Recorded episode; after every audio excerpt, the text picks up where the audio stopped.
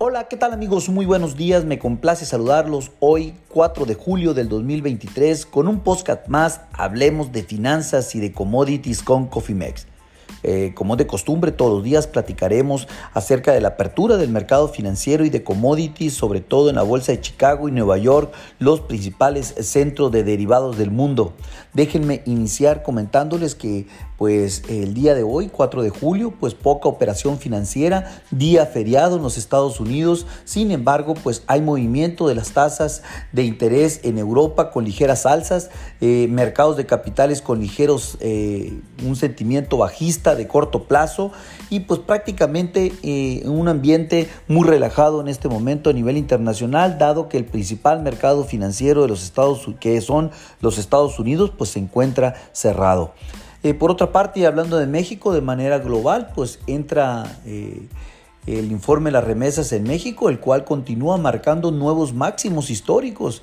Esto pues prácticamente lo platicaremos un poquito más adelante cuando hablemos de la sección de México y pues obvio también de nuestro megapeso que se encuentra muy cerca de la barrera de los 17 pesos por dólar, un hito sin lugar a dudas en el corto plazo, un gran soporte eh, hablando técnicamente debido a que debajo pues obviamente de los 16.94 pesos por dólar, entramos en terreno desconocido. Pues vamos a ver qué sucede en la sesión del día de hoy, pues prácticamente un mercado con poca liquidez a nivel mundial y pues obviamente aquí lo importante es que eh, los mercados se estarán preparando para la operación el día de mañana. En ese sentido, pues como no tenemos operación de maíz, trigo, soya, azúcar, eh, pues prácticamente lo único que está funcionando electrónicamente es el oro que está subiendo en este momento 2.35 dólares la onza. Los futuros agosto en este momento se encuentran cotizando en 1931.85 dólares la onza.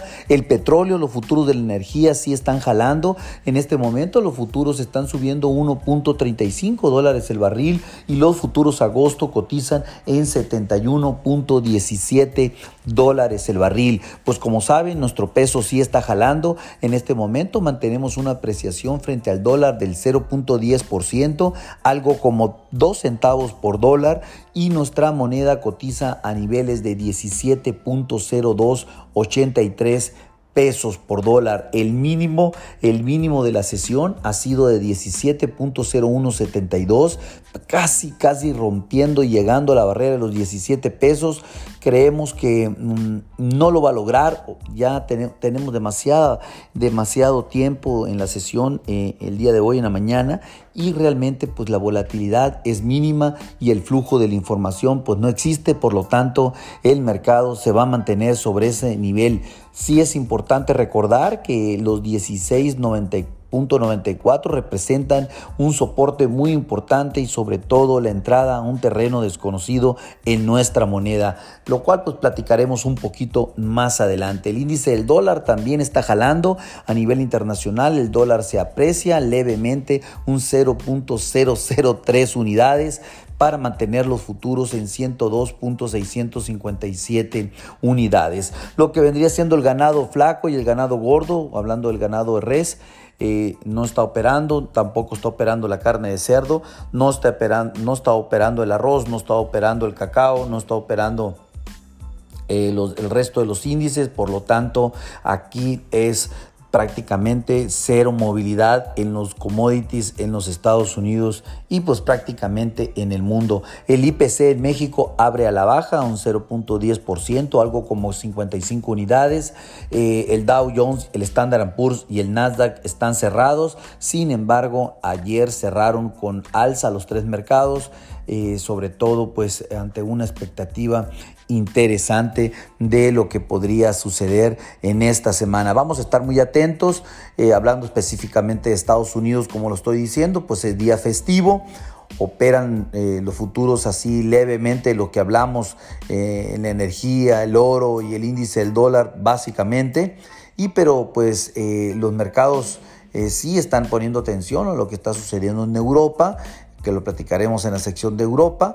Continúa la guerra en la tecnología contra China, esperando el anuncio, las restricciones al acceso eh, a la nube. eh, por empresas chinas. Por lo tanto, China ayer anunció restricciones a las exportaciones de galio y germanio a Estados Unidos. Estos elementos son indispensables para la fabricación de eh, chips.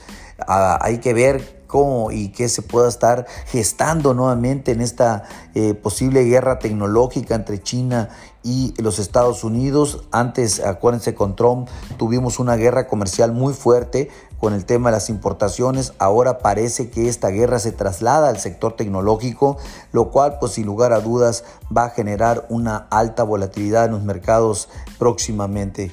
Eh, por los mercados de, capitales, eh, renta variable, como lo comenté, pues está prácticamente cerrado el día de hoy por día festivo.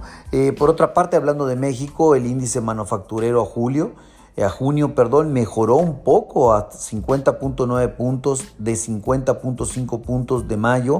Recuerden que la barrera de, eh, de, la recesión está sobre los 50 puntos. Muchos países, sobre todo Europa, que se encuentran entre 26 y 29 puntos, pues eh, tienen ya muchos, pero muchos meses en recesión.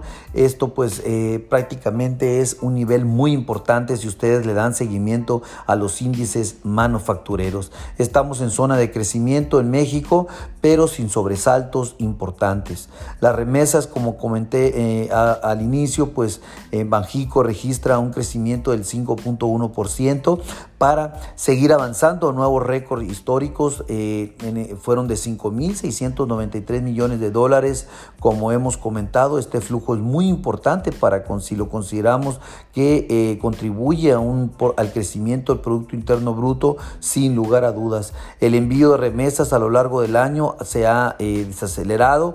Ojalá pues se mantenga este crecimiento para un buen desempeño de la economía nacional, en donde continuamos indicando que México crecerá por encima del 3%.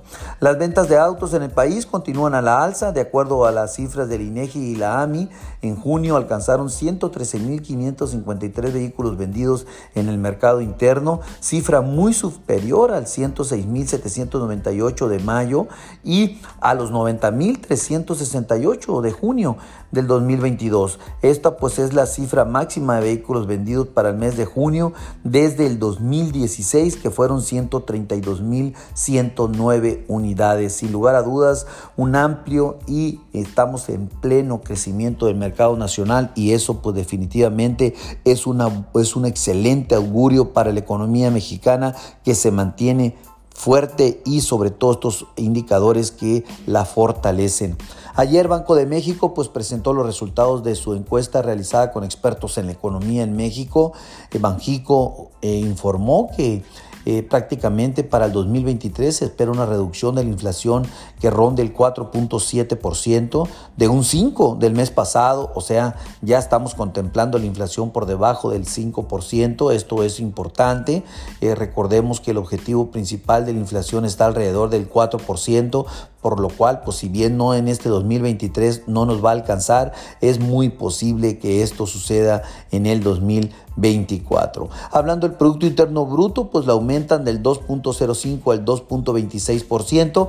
Nosotros continuamos creyendo que vamos a crecer por encima del 3%, dado pues el gran flujo de inversión extranjera directa que está llegando y que llegará, sobre todo en el segundo semestre de este 2023. Esténse muy atentos. Algo muy importante también, estimaron que el tipo de cambio para el cierre del año estará rondando los 18.91 pesos.